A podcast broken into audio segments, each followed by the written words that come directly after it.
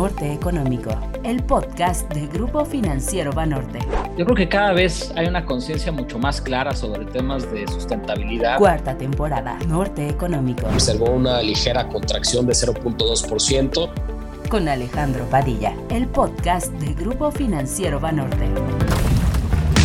Hola, bienvenidos al segundo episodio de Norte Económico en su cuarta temporada. Mi nombre es Alejandro Padilla, director general adjunto de análisis económico y financiero. Y bueno, pues me complace tener a un invitado de primer nivel con quien ya hemos tenido el honor de conversar en temporadas anteriores. Siempre de gran interés los comentarios del subsecretario Gabriel Llorio. Gabriel Llorio González es subsecretario de Hacienda y Crédito Público desde el 21 de agosto del 2019. Anteriormente se desempeñó como titular de la Unidad de Crédito Público y encargado de la Unidad de Asuntos Internacionales de Hacienda. En su carrera profesional ha ocupado posiciones en el Banco Mundial, el Banco Nacional de Obras y Servicios Públicos y la Secretaría de Finanzas del Gobierno de la Ciudad de México. Estimado Gabriel, Bienvenido nuevamente a Norte Económico, esta es tu casa. Al contrario, Alejandro, muchísimas gracias por, por invitarme. Para mí siempre es un honor eh, participar en el podcast eh, y también agradecido de, tener la oportunidad eh, de conversar con ustedes y de intercambiar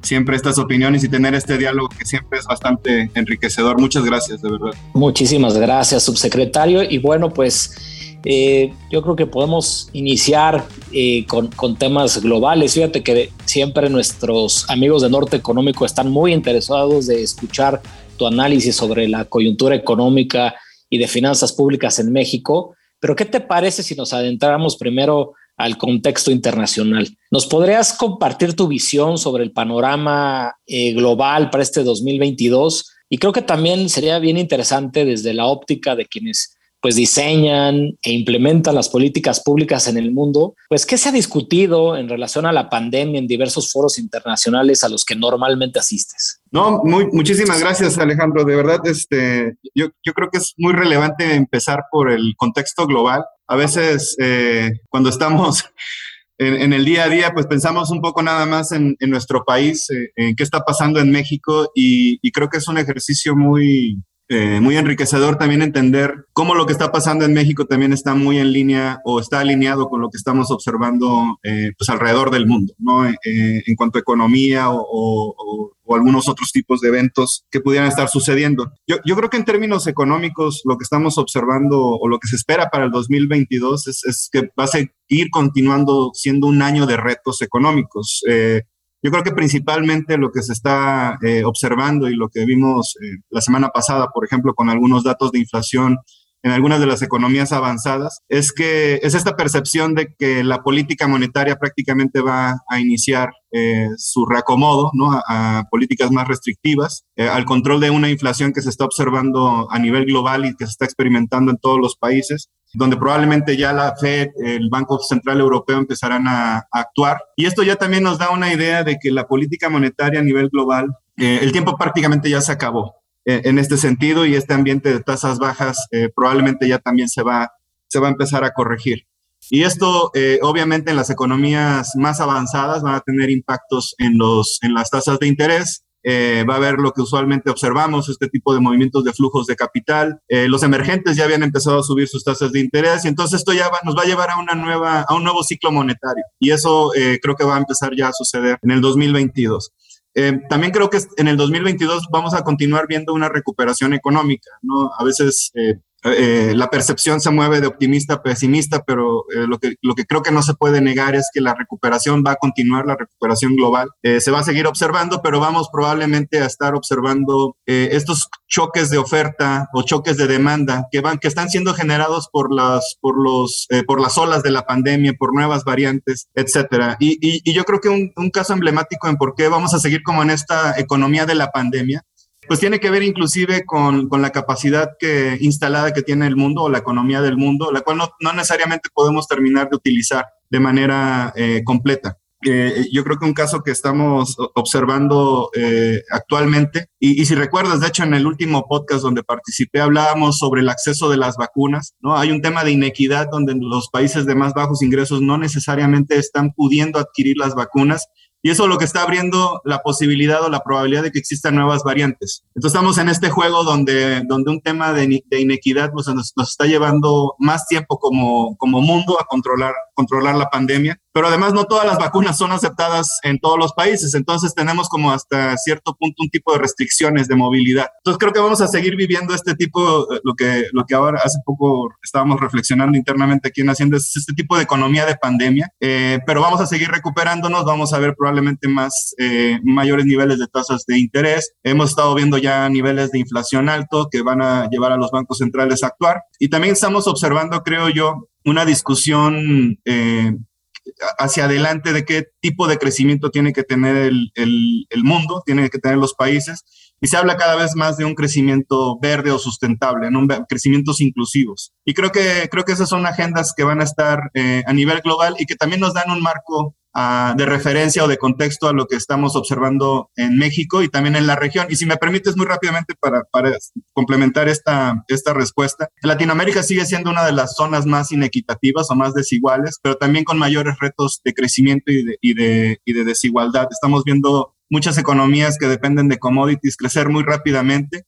pero también esta diversificación del comercio, fortalecimiento de las relaciones con, con, Latinoamérica y ahí donde, es donde México también tiene un rol muy, muy importante. Pues muchas gracias por, tus comentarios, estimado subsecretario. Eh, me llama mucho la atención lo que comentas sobre eh, incorporar temas de inclusión en la agenda internacional dentro de este proceso de recuperación que se está dando en el mundo y sobre todo por lo que observamos también en eh, las estimaciones de crecimiento que dio a conocer el Fondo Monetario Internacional hace, hace un par de semanas y también pues un poco las discusiones en torno a justo pues cómo podemos enfrentar este 2022 de todavía grandes desafíos y de pues, una distinta velocidad en términos de recuperación, tanto entre países como entre sectores.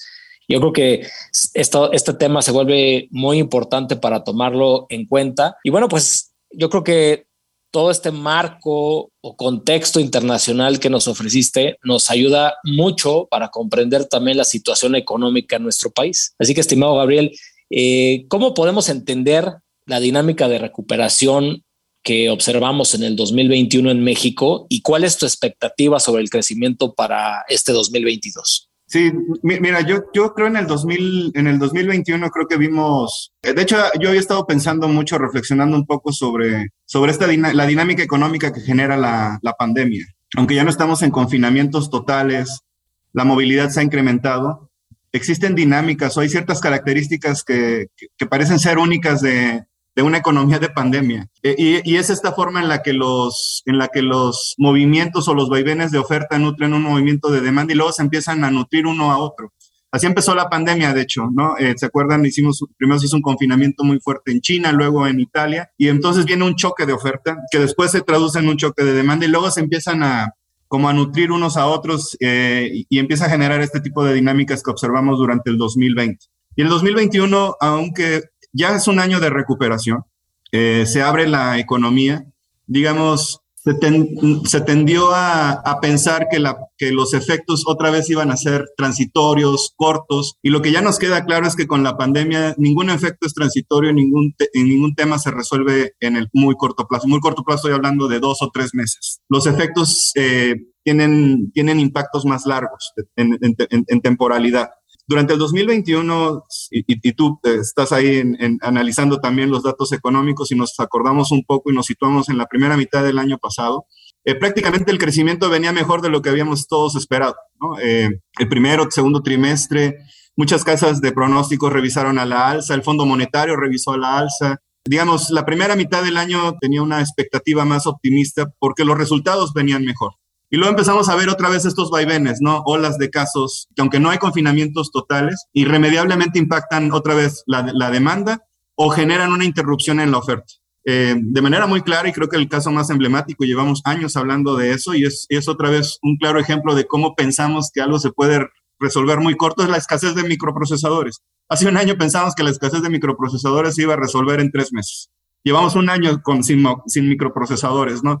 ¿Qué nos ha llevado a eso? No podemos construir autos, no podemos construir este, eh, computadoras. y tenemos inclusive que reusar algunas, ¿no? Ya, estamos viendo hasta economías este, de reuso en, de microprocesadores. También que estamos viendo absentismo, ¿no? Las personas se enferman, faltan al trabajo. Las vacunas están haciendo un, creo que un gran trabajo para proteger la salud y no tener eh, casos severos de hospitalizaciones o muertes, pero irremediablemente a, eh, las olas empiezan a, las olas de COVID empiezan a generar eh, absentismo, empiezan a generar también interrupciones en algunas cadenas de valor. Durante el 2020 se suspendió mucho la producción eh, de algunos insumos para la facilitación o movilización de comercio, como son los contenedores, y actualmente estamos viendo entonces altos precios de transporte marítimo, falta de, de, choferes para movilizar las mercancías por tierra, también con un alto costo ya de movilización estamos enfrentando por una, una, reacción muy rápida de la demanda eh, agregada global, eh, un jalón en los precios de los commodities, entonces ahora tenemos más caro el petróleo, eh, ahora tenemos más caro el cobre, los precios de los insumos empiezan a subir y estas son dinámicas que, son, que están muy asociadas a estos, estos efectos de oferta y demanda que, que aparecen en nivel, a nivel global y que también sufrimos en, en México.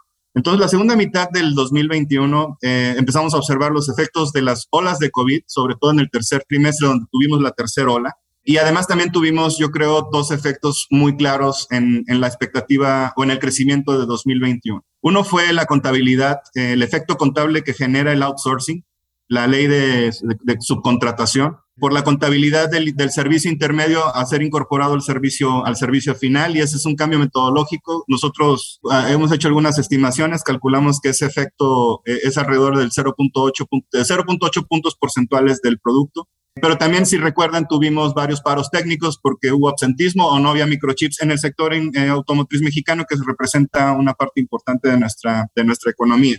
También si hacemos un poco de reflexión, ¿qué está pasando en el sector servicios? Hay una inercia también que tiene que ver con el control eh, sanitario o de salud, eh, en el que no estamos dejando a algunos servicios eh, operar al 100% de capacidad. Claramente hoteles, claramente restaurantes, eh, aunque expandieron su capacidad en este momento para tener distancia, no los estamos dejando usar más del 50, 70% dependiendo del semáforo. Eh, y eso está llevando a, algún tipo de discriminación por precio. Quiere decir que eh, pues pueden subir los precios, recuperar un poco los costos perdidos de la, durante la pandemia. El absentismo o las olas de COVID también impactaron de manera muy importante, por ejemplo, el flujo de pasajeros en aerolíneas. todos conocimos los anuncios de cancelaciones de vuelos porque de pronto los, los pilotos o los sobrecargos estaban enfermos o el personal en tierra. Y hay una regla, eh, hay un protocolo de seguridad en, la industria de aviones, en la industria aeronáutica, de que tiene que haber un número de pasajeros por sobrecargo. Entonces, aunque los pilotos no estén enfermos, no pueden volar todos los pasajeros si es que uno, un sobrecargo se, enferma. Y ese, ese ratio es uno a 50, es de 50 pasajeros por, por, cada, por cada sobrecargo. Entonces, un sobrecargo que se enferme, tienen que bajar 50 pasajeros del, de la aerolínea o ser eh, relocalizados en otro vuelo. Entonces, este es el tipo de cosas que empezamos a ver hacia el, hacia el tercero y cuarto trimestre del 2021, de tal manera que, que igual que, otros, que en otros países la, el crecimiento resultó un poco más abajo de lo que se esperaba, pero hacia el 2022 lo que creemos es que la recuperación va a continuar con estas características y estas limitaciones, ¿no? A veces choques de oferta que vamos a ver, vamos a ver a veces estos choques de demanda, y luego va a haber otras situaciones como una, eh, una persistencia de la o una resistencia a la inflación a converger al objetivo, eh, y eso puede generar también algún tipo de decisiones de consumo o afectar también el poder adquisitivo de algunas personas eh, y afectar el consumo. Pero creemos que la recuperación va a continuar, va, vamos a seguir viendo crecimiento, vamos a seguir viendo también un crecimiento que va a estar limitado probablemente por el lado de la oferta, nosotros eh, tenemos fechas muy específicas y eh, para hacer públicas nuestras variables. A mí solamente me gustaría resaltar que cuando, cuando usamos estas variables las usamos, las estimamos con la información oportuna disponible en ese momento, pero es para la elaboración del paquete. Nosotros no estamos un poquito en la carrera de los pronósticos, ¿no? Este, las casas de pronósticos sí. Nosotros estamos, este, eh, usamos estas variables para, para la estimación del paquete. Eh, mucho se ha dicho que esta, esta desviación en el crecimiento pudiera afectar las finanzas públicas. No, no las va a afectar. El, crecimiento nominal se mantiene más o menos igual. Y eso va a, eso, eso de alguna manera le pone un piso a, la, a, los, a las metas de agregados fiscales que pusimos en los paquetes 2000, bueno, el paquete 2022 o en el programa económico. Las expectativas de crecimiento, no te voy a adelantar un número porque lo vamos a dar en los precriterios, pero pensamos que vamos a seguir creciendo con una, probablemente con estos jalones a veces por el lado de la oferta eh, con estos vaivenes también probablemente en, la demanda. Y eso no significa que no tengamos que hacer nada o que, o que nos conformemos con la inercia de crecimiento. Tenemos que tener más acciones para fomentar el crecimiento. Yo creo que la Secretaría de Hacienda vamos a ser muy activos en este sentido. Y creemos que esta agenda o esta política tiene que ser también por el lado de la oferta. O tenemos que mitigar estos efectos o tenemos que hacer que la oferta se flexibilice o, crezca. Y esto va a implicar trabajar en desregulación, simplificación, promoción del crédito, ¿no? infraestructura, todos estos elementos que permitan que la oferta tenga más flexibilidad o pueda absorber estos, impactos. Subsecretario, eh, yo creo que son comentarios muy interesantes y que nos pueden permitir ver qué, qué podremos esperar de la actividad económica hacia adelante en este 2022.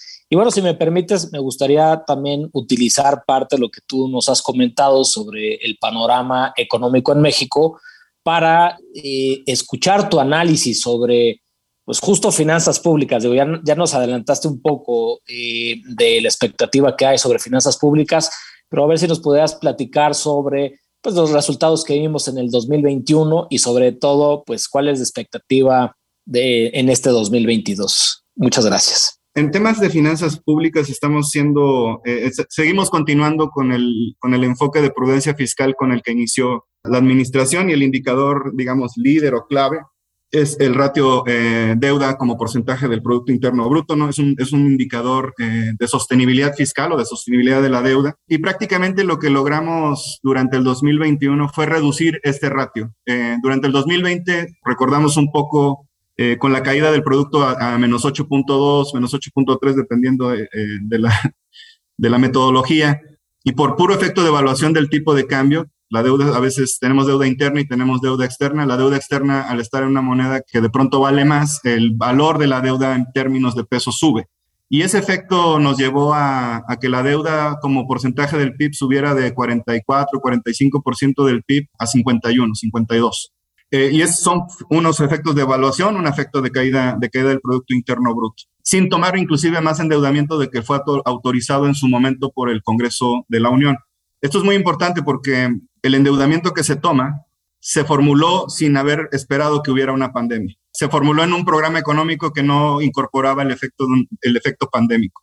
Pero durante 2021, los agregados fiscales, la recaudación de los impuestos, el combate a la evasión, eh, mantener anclado el gasto en, un nivel eh, de, tal manera que nos permitiera un control, un control de los balances. Nos permitió reducir el ratio de deuda PIB de 51 a 50.2% del PIB, casi un punto del PIB en reducción de deuda. Eh, de tal manera que el indicador para nosotros líderes es, es, prácticamente ese y creemos que es un muy buen resultado. Es un resultado que inclusive eh, reconocen las calificadoras, reconocen los inversionistas como parte de la política de prudencia fiscal que se ha, que se ha establecido y esto obviamente nos ha llevado a tener eh, balances fiscales en línea con, esta, con, este, con este endeudamiento estable o descendente hacia adelante. De hecho, lo que se espera es que la deuda siga disminuyendo. Nosotros estamos tratando de que se mantenga estable en ese nivel, pero la recaudación, digamos, eh, de ingresos salió mejor de lo que esperábamos. Como parte también de la recuperación, tuvimos ingresos excedentes. Parte de esos ingresos excedentes se capturaron en los fondos de estabilización. Eh, presentamos el informe de finanzas públicas al cuarto trimestre. El 31 de diciembre, el, por ejemplo, el Fondo de Estabilización eh, tenía cerca de 50, cerró con 54 mil millones eh, de pesos y digamos, una vez que en primero de enero le depositamos cerca de casi 20 mil millones, actualmente tiene 74 mil millones de, de, pesos. Entonces, estamos ya nutriendo los, los colchones de liquidez. La tesorería tiene eh, altos niveles de liquidez, eso es otro buffer otro colchón importante. Entonces, digamos, en términos de finanzas públicas, eh, creo que México se ha distinguido por tener una posición fiscal más sólida que otros, que sus pares. Es uno de los países que se distingue también en la región, en Latinoamérica, con estabilidad, como lo hemos visto, el tipo de cambio estable. Esto es muy importante porque en otros países de la región lo que se está observando, altos niveles de endeudamiento, algunos de estos países no pueden entrar o financiarse en los mercados, como México, si es, no es el caso de México. Es una decisión de cada país, pero ha llevado a procesos de financiamiento del Banco Central a los ministerios de Hacienda. Y eso es lo que usualmente se llama la dominancia fiscal sobre la política monetaria. Y en México no existe esa dominancia fiscal. En México eh, su deuda está controlada, está bajando y, se financia en los mercados, no necesita este tipo, de, este tipo de financiamiento y eso brinda mucha solidez a, la economía y a las finanzas públicas. Muchas gracias, subsecretario. Y como tú bien dices, es algo que, que ya han estado también comentando las eh, agencias calificadoras. y hay un tema que pues cada vez gana más peso en las conversaciones entre inversionistas, en los foros internacionales, que tiene que ver con sustentabilidad. Y aparte yo sé que es un tema que te gusta mucho, que ha sido pues, líder, eh, una voz muy importante eh, en México y en la región eh, sobre esto. Y bueno, pues creo que vale la pena que, que platiquemos de pues, cuál es el compromiso de las finanzas públicas dentro de la agenda global de sustentabilidad. Estoy seguro que pues ahí todos nuestros escuchas van a estar muy interesados en, en, en el análisis y los comentarios que puedas hacer al respecto. Sobre todo, si nos puedes platicar, ¿no? ¿Cuáles han sido los esfuerzos de México para cumplir con este tipo de, de compromisos? Y bueno, pues eh, también que nos platiques de pues, las emisiones exitosas que han llevado a cabo para justo atender estas necesidades y cumplir con las políticas ASG. Estimado subsecretario, muchas gracias. No, por supuesto. Eh, eh, eh, y este sí es un tema que dentro de Hacienda y a mí también personalmente nos, nos apasiona mucho y tenemos un gran compromiso. de hecho, durante el 2019 decidimos como objetivo que queríamos ser líderes en este tema. y le hemos dedicado mucho tiempo a, a tratar de, de empujar una agenda que creemos va a desembocar en, en un objetivo muy claro que es que, toda, que, los recursos o el efectivo o el capital se movilicen tomando en cuenta estos criterios, ¿no? Eh, y la lógica detrás de esto es que pensamos que si se logra eso, el crecimiento que se genera en México o en, otros países va a ser un crecimiento con criterios sustentables o inclusivos, sociales o de gobernanza, ¿no? Por eso siempre hemos tomado la definición más amplia de sostenibilidad. Eh, creemos que México avanzó bastante en los temas de cambio climático y sigue avanzando con sus compromisos, los hemos ratificado, pero hay brechas sociales que no, y no es nada más la pobreza, ¿no? Hay exclusión, eh, falta de inclusión financiera, exclusión de las mujeres en la fuerza laboral, hay muchas brechas sociales que no estamos atendiendo eh, de tal manera que una definición amplia de sustentabilidad, he sido muy repetitivo con esto, nos, nos permite tener una mayor visión de política pública y incorporarlo esto a las finanzas y tener un enfoque de finanzas sustentables. Eh, y esto es lo que hemos venido, venido haciendo y con el objetivo de que si queremos movilizar recursos con estos criterios, se tiene que movilizar a través del sector financiero y también a través de nuestro presupuesto. Entonces, nuestro presupuesto público actualmente, el, por ejemplo, el, casi el 67-70% de nuestros programas presupuestales están ligados a un objetivo de desarrollo sostenible. Este mapeo es lo que nos ha permitido eh, elaborar el, marco de referencia y estructurar los bonos sustentables que se han emitido en el mercado europeo, sobre todo.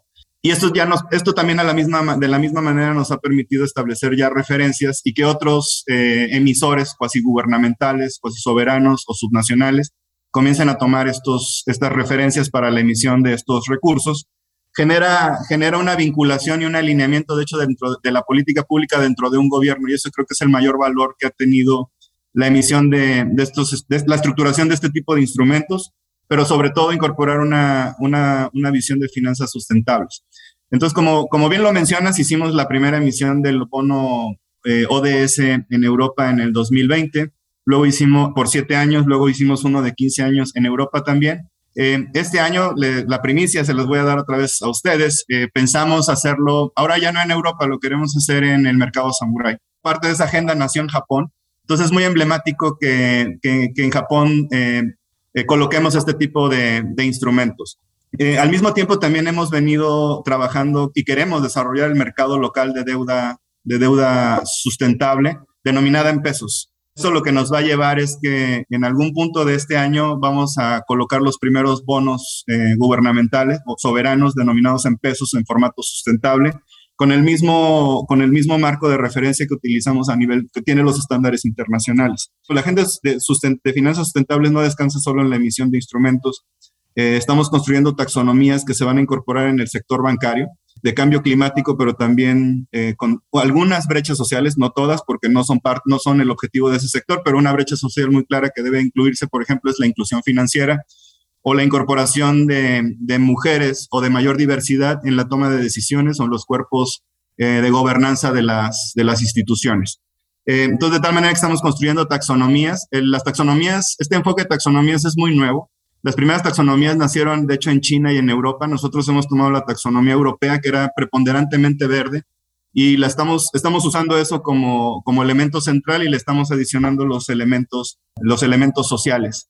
Creemos que el mundo, de hecho, se va a mover hacia esa tendencia. Italia también lo está adoptando ya. Es una agenda que se está adoptando en el G20 y México ha sido uno de los primeros en, en desarrollar estas taxonomías. También la, la, esperamos tener ya lista este año y obviamente discutirla con el sector y, adoptarla. Eh, el Banco Central, eh, junto con Hacienda, hemos activado lo que es el Comité de Finanzas Sustentables y ahí es donde discutimos, por ejemplo, estas taxonomías con los gremios financieros. Pero también estamos ya, eh, y esta es una iniciativa del Banco Central, la incorporación e identificación de criterios, y de, perdón, de riesgos de cambio climático, cómo afectan a las, al sector financiero y cómo se tiene que hacer el, el reporte sobre estos riesgos. Y finalmente yo, yo te diría que siempre alrededor de estos temas de sustentabilidad está el fantasma del, ¿cómo le llaman? El, el, greenwashing o el social washing o el SDG washing o el gender washing, todo esto, ¿no? Eh, y para eso son las taxonomías y para eso también son los instrumentos de mercado. Los instrumentos de mercado generan un compromiso y un alineamiento entre dos, entre un, un emisor y un comprador y tiene obligaciones de reporteo. México generó su primer reporte de impacto y asignación del, bono sustentables público. Eh, lo hicimos junto con la ONU. Eh, participaron muchos, eh, muchas entidades de, gubernamentales como el Coneval, el INEGI, la Secretaría de Economía, la ONU, probablemente la, Auditoría Superior de la Federación también se está sumando, Hacienda obviamente.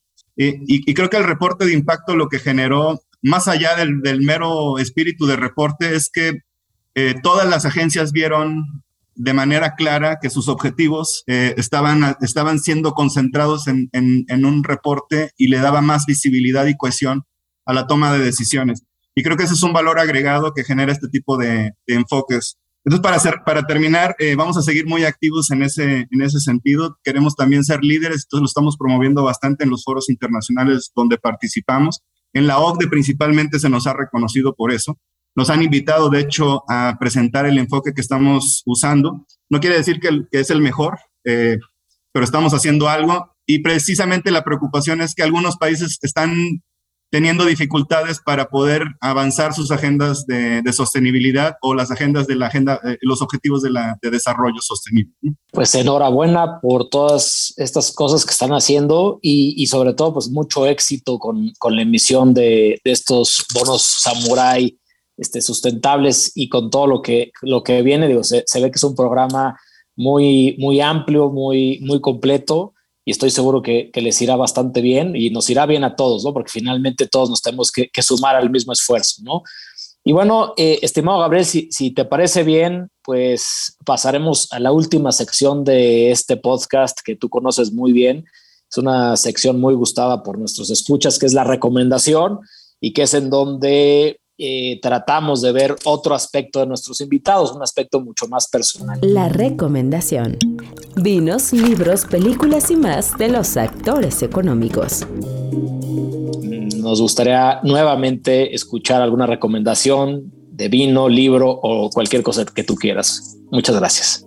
No, no, al contrario, este, este, esta es una de las secciones también que más, más me hace pensar porque obviamente no quiero hacer una mala recomendación, entonces les voy a recomendar un vino y les voy a recomendar un, libro. Eh, pero les quiero platicar un poco por qué ese vino y por qué ese libro. El, libro que les voy a recomendar se llama El precio de la paz o The Price of Peace. Eh, está escrito por un reportero, creo que del Washington Post, se llama Zachary Carter.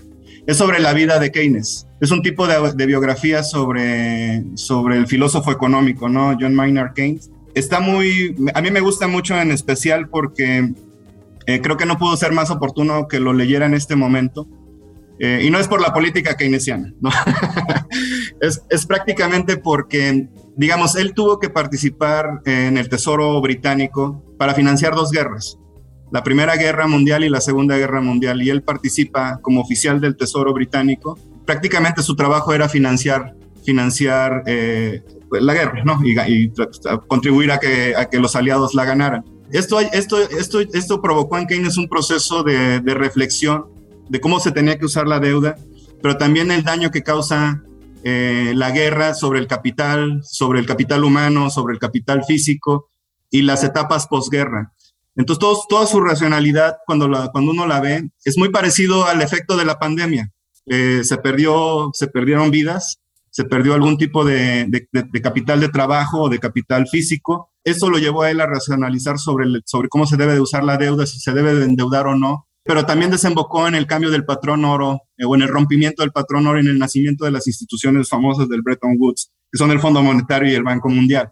Eh, y a lo largo de este proceso, eh, se hace un análisis de las cartas que él escribe, él escribía muchas cartas y se van viendo ya cómo se va delineando el pensamiento de lo que después fueron sus libros o el enfoque económico keynesiano. Eh, creo que está súper bien escrito porque como va contando la vida de él, pero va metiendo estos conceptos económicos. Entonces uno es más fácil que los entienda si no los ha estudiado de manera eh, con entrenamiento económico. Entonces es un libro que estoy disfrutando, que disfruté mucho y se los recomiendo si pueden leerlo. Eh, The Price of Peace de Zachary Carter. Y el vino que les voy a recomendar es, una, es un vino mexicano que se llama Benacaba este lo probé en el Valle de Guadalupe, los, en las reuniones estas de funcionarios fiscales, eh, hicieron una reunión en, en, Tijuana y ahí nos dieron a probar algunos de los vinos de la región. Este vino se me hizo eh, muy bueno en especial porque es un tempranillo. Prácticamente parece que en esta región no hay muchos tempranillos. Eh, yo no soy muy experto en ese sentido, pero es lo que me explicaron. Pero el sabor era como muy suave, muy, muy rico. Lo, lo, describían como, como si fuera mantequilla. Entonces es un, es un vino que, al probarlo creo que le queda a uno un sabor muy, muy especial y sobre todo es mexicano, es de nuestra región del Valle de Guadalupe, entonces también les recomiendo Ven Acaba Tempranillo. Pues muchas gracias, estimado subsecretario. Son muy buenas recomendaciones. Estoy seguro que todos nuestros amigos del Norte Económico las van a disfrutar muchísimo. Y bueno, pues con esto terminamos este segundo episodio de la cuarta temporada de nuestro podcast. Como siempre, es un honor escuchar todos tus, tus comentarios, tu análisis tan, tan puntual sobre lo que está pasando en el mundo, en México, las implicaciones sobre finanzas públicas. Yo realmente disfruté mucho este episodio y estoy seguro que también nuestros escuchas lo harán. Estimado subsecretario Gabriel Llorio, nuevamente muchas gracias. Recuerda que esta es tu casa y espero que te podamos tener nuevamente en este espacio. Al contrario, Alejandro, muchísimas gracias a, ti, al equipo, por la invitación, por la oportunidad. Eh, de verdad me siento muy honrado de que me, sigan invitando. muchísimas gracias. Muchas gracias. Hasta luego. Norte Económico, el podcast de Banorte. Síganos en redes sociales, Twitter, arroba gfbanorte-mx y arroba análisis-fundam y Facebook como Grupo Financiero Banorte. Amigos de Norte Económico, muchas gracias por escucharnos en este segundo episodio con los comentarios del subsecretario de Hacienda, Gabriel Llorio. Estoy seguro que, al igual que yo, ustedes disfrutaron del análisis que se hizo sobre la actividad económica y las finanzas públicas. Y bueno, no me queda otra más que despedirme. Nos escuchamos la próxima semana con un episodio más de Norte Económico. Muchas gracias y les mando un fuerte abrazo a todos. Norte Económico, cuarta temporada, con Alejandro Padilla, el podcast del Grupo Financiero Banorte.